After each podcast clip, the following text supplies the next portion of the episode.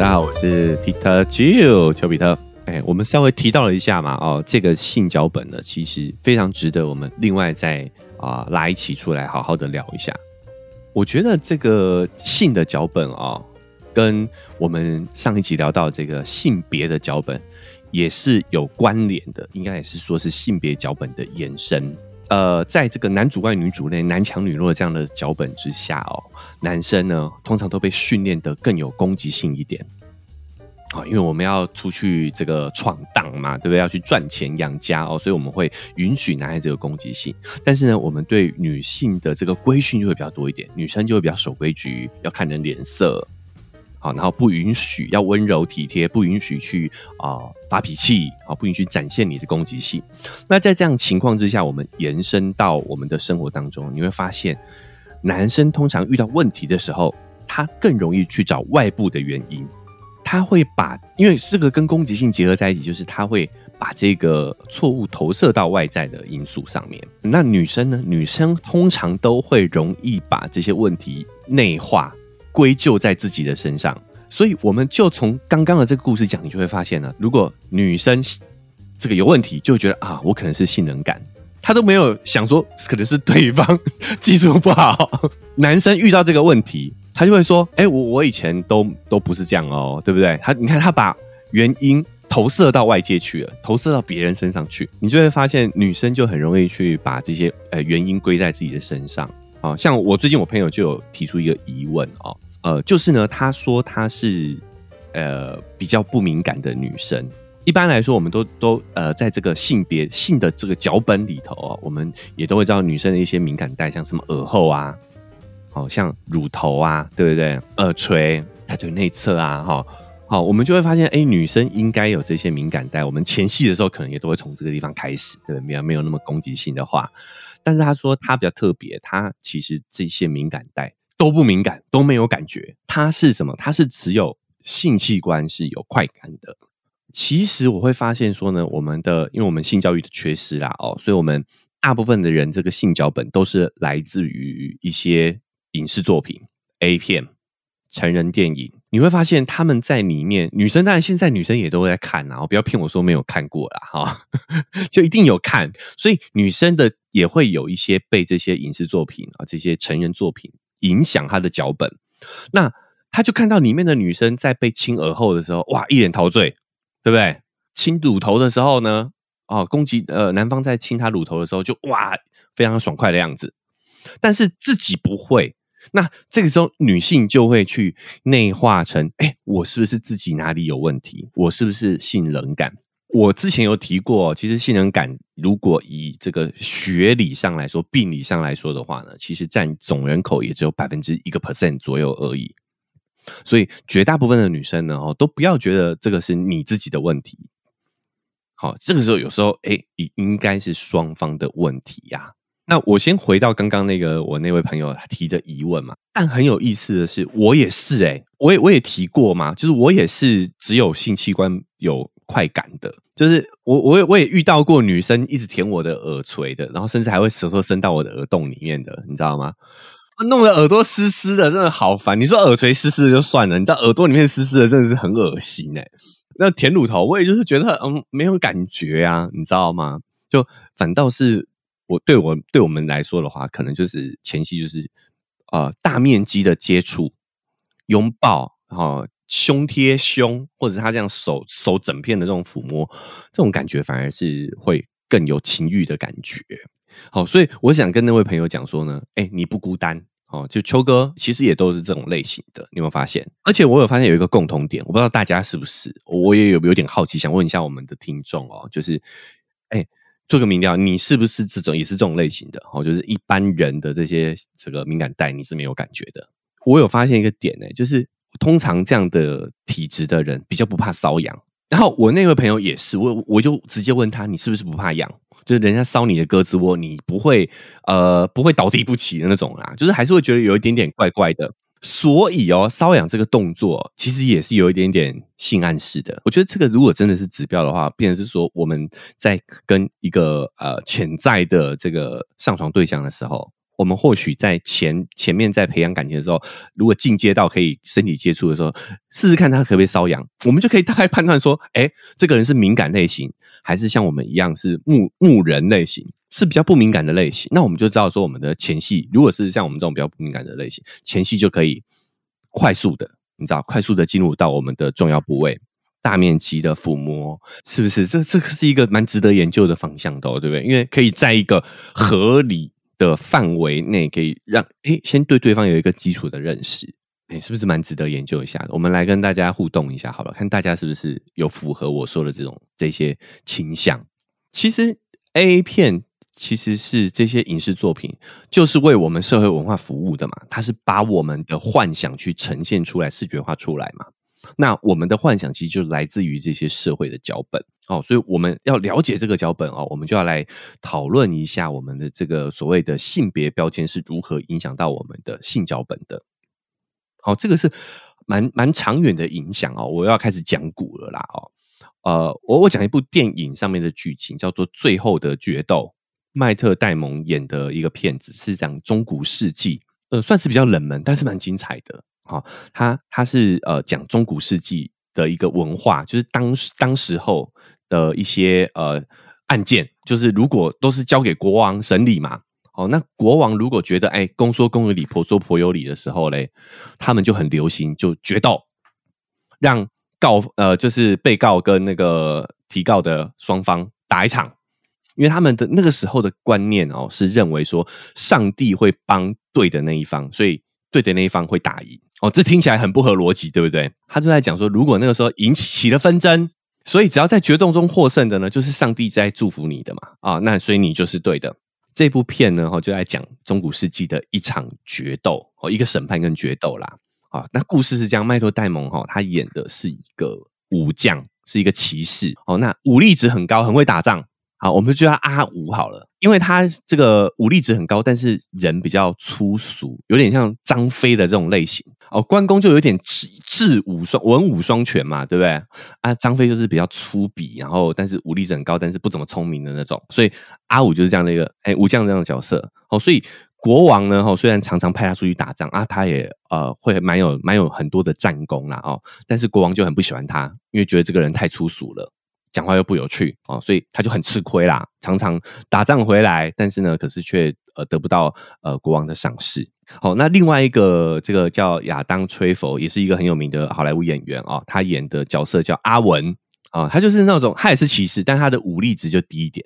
但是呢，哈哎，长得蛮帅的，文风度翩翩哦，那口才又好哦，所以呢，国王就很喜欢跟他玩在一起啊，两个人都会一起。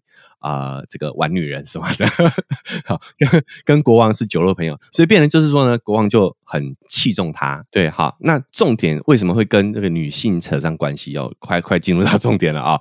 就阿五要娶娶老婆了，这个时候他就挑选了一个落魄贵族的女儿。啊，这个贵族哈，因为之前犯过法哦，所以他虽然很有钱，但是呢，他的女儿没有人要。好，因为他犯法的关系，大家觉得哦，跟他联姻不好，那也不光彩对。好，所以呢，他就贴钱，就连阿五哦，连阿五这种不太受女生欢迎的的咖，都都看不上，是因为那个贵族要给阿五很大的很多的聘金，贴钱把他女儿，他女儿又漂亮又聪明，拜托阿五娶他女儿这样子。好，所以阿五，哎，这个这个女主角嫁给阿五，其实是委屈下嫁了。好，但是因为那个年代的女人其实真的很没有地位的嘛，所以她就虽然是委屈下嫁，但她也知道自己家计家里的关系没得选择哦，所以她也很认份的就诶，在这个帮这个阿五持管这个家计，哦，而且因为她非常的聪明，就把家里大大大小事都照顾的很好。然后嘞，但是就是诶，夫妻俩也就这个相安无事了好一段时间，哦，相处的不算好，但也还够得去。就有一天，阿五又出去打仗回来了，哈，就发现这个媳妇儿，哈，女主角闷闷不乐，就问他怎么回事啊？嘿，结果呢，媳妇就说，原来这个阿文哦，趁阿五去打仗的时候，跑来性侵他，强奸了他。阿阿文是一介武夫嘛，而且他看不爽这个阿文已经很很久了，好，就直接就告到国王那里去了，说你这阿文，这家伙，哈，这个强奸我老婆。国王当然就是也要听双方的证词啊。然后就公说公有理，婆说婆有理，然后就让他们两个去决斗了。但我要讲中间是审理的过程，你就知道当时的女性是地位有多么低哦。今天首先第一个这个决斗啊，这个审判是什么？原告不是女主角，是阿五，是阿五告阿文。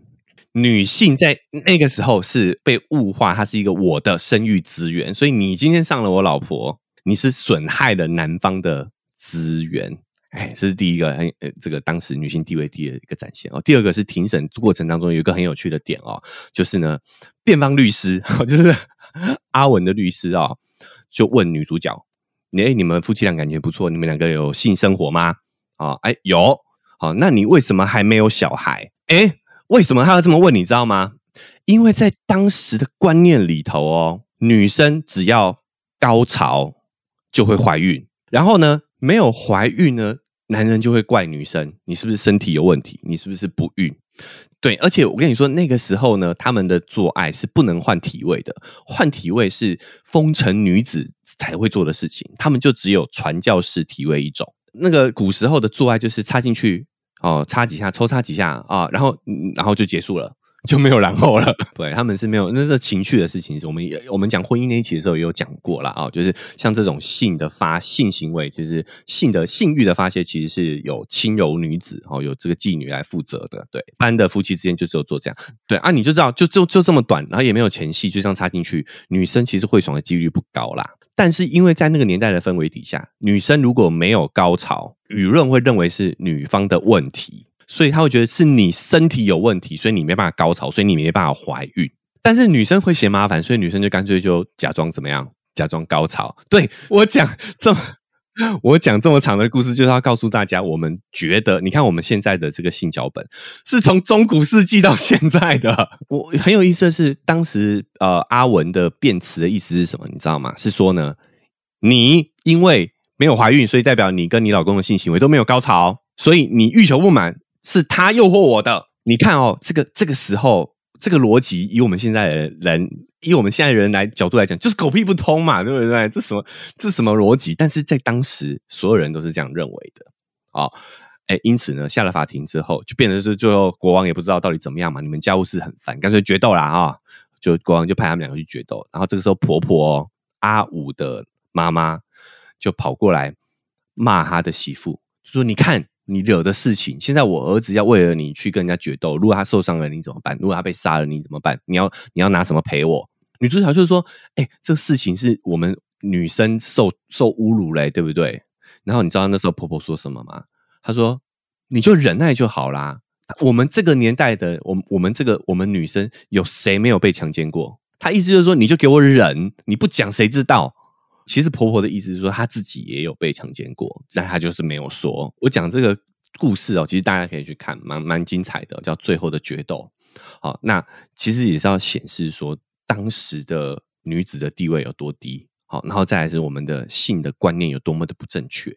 好，那我们有一些习惯性的思维模式，其实就从那个年代开始去延伸下来的，男性为主导的这个性行为、性脚本。好，然后呢，只要是有问题。女都会在舆论上啊，或或者是女生自己也都会内化自我攻击，觉得是自己的问题。到现在都还是有这样的一个倾向在。你看，我们刚刚讨论这个古代的脚本，哦，跟现在的脚本，你就会发现说，就算我们现在女性意识高涨，哎，我们确实啊，女性的权利有越来越高，哦，甚至呢，我们都对于性的观念也逐渐开放了。但是，就算是现代，我们对于所谓的啊，性脚本呢还是蛮倾向男性视角的。就有一个呃研究是叫高潮落差，你知道，就是讲男性跟女性之间在性生活当中得到的这个愉悦啊，其实是有非常大的落差的。尤其是我们讲过了，尤其是异性的性行为，异性恋的性行为，就是如果以女同性恋来说的话呢，他们的性体验其实是蛮好的哦。哦，男生真的要有一点加加点油啦，哈。好，那我们讲这个这个数据啦，就是。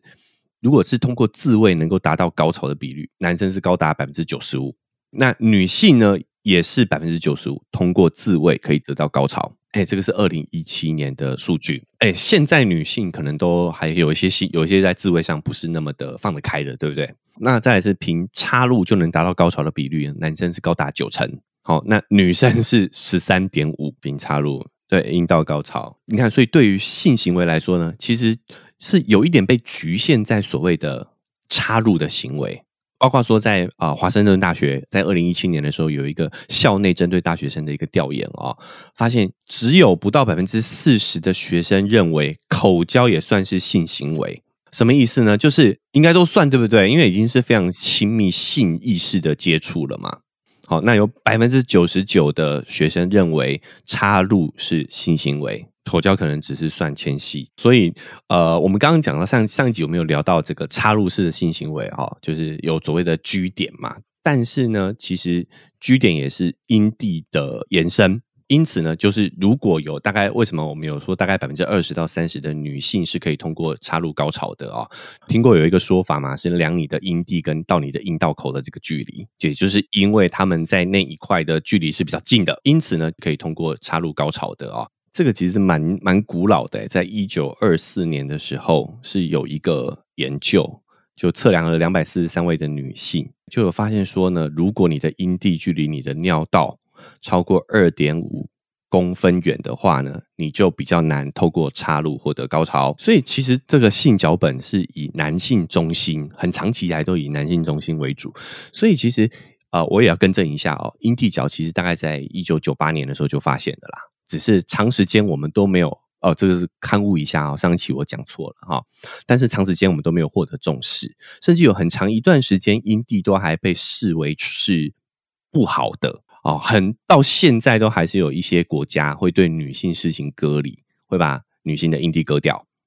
其实它它的呃阴蒂跟阴茎啊，哦，我们在胚胎的时候，其实两者是一样的东西哦。哦，甚至哦，在两周前，两两个怀孕两周的那个阶段，大部分绝大部分人都还像更像这个阴蒂一点，都还更像女性性器官一点。